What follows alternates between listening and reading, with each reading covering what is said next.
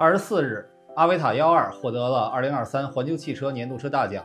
这个奖可以说是当前中国汽车行业里最权威的奖项了。那这个评选为什么权威？为什么是阿维塔幺二得奖呢？那作为环球汽车年度车大奖的筹办负责人，我今天可以透点底儿。就是当我们开始筹备这次评选的时候，编辑部曾经评估了一下哪一款车最有竞争力。那阿维塔幺二呢，就是其中两三款车型之一。那其他车型毕竟没有获奖，就不说了。但是也进入了最终的入围，这说明整个行业对于有竞争力的产品是有一个基本共识的。那有人会说了，凭什么你说谁得奖就得奖？那这些评选不都是幕后操作吗？我要说的其实就是这个，就是我们作为主办方是不参与投票、不参与评选意见的。阿维塔幺二实力很强，但是在评选过程中也经过了四重的严苛考验。第一重考验就是我们的评委团。今年参与最终投票的一共是五十四个人，包括了十五位专家评委和三十九位媒体评委。专家呢，包括了主管行业协会的领导、清华同济、北理工、北航等高校汽车院系的教授、汽车行业的专家以及跨界的嘉宾。那媒体评委呢，则是各大汽车主流媒体的负责人、创始人、KOL，他们的共同认知代表了行业最主流的意见。但是呢，其中就没有我们主办方环球汽车的代表。第二重考验是二三年十二月二十一日，我们在北京对二三年上市的五十四款新车进行了集体评测。那几天啊，是北京最冷的日子，零下十几度，还刮着大风。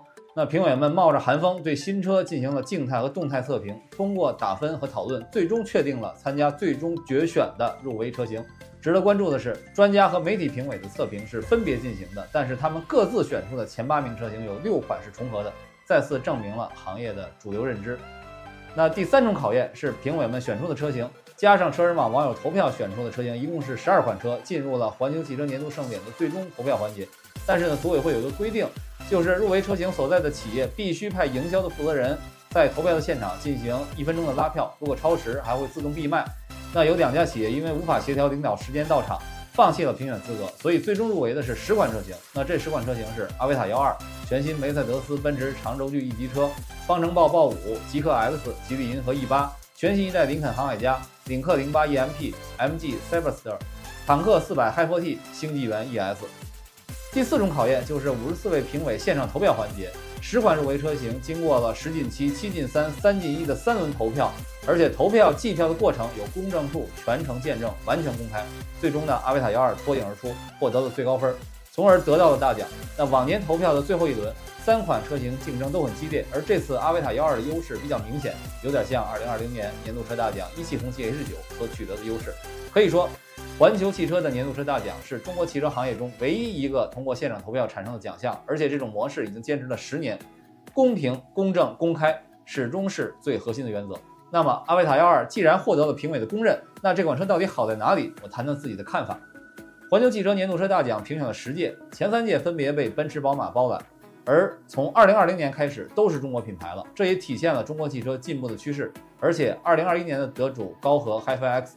二零二二年的得主极氪零零九都是电动车，都是在智能化方面体现了鲜明的特点。那评委们的共识就是体现创新性，体现对未来趋势的把握。阿维塔幺二呢，去年九月在慕尼黑车展首发，受到了强烈的关注，展台现场人头攒动。阿维塔的产品集成了长安汽车、华为、宁德时代的优势，三家企业的首字母 CHN 代表了国家队。那这个所谓的国家队，其实是指研发实力上的强强联手。长安汽车的优势在于对产品的定义能力、对品质的把握以及全球化的设计。华为呢，通过 HI 模式将最先进的智能座舱体验和智能驾驶技术植入，而宁德时代则提供了强大的电池技术。这种组合在当前的行业里是最强大的组合。而且阿维塔幺二这款车，你看上一眼绝对会留下深刻的印象。它和当前很多电动车有点雷同的设计风格相比，体现了很强的差异性，而且呢，将高档和科技感、前瞻性融合得很好。二零二三年，很多创新企业都把重点放在了中型、中大型轿车上，因为这个领域可以说是传统企业最后一块堡垒。所以呢，选择了阿维塔幺二，也是体现了这个趋势。阿维塔幺二就是这个领域非常有代表性的产品。那么，就让大家一起来期待阿维塔幺二今年的市场表现吧。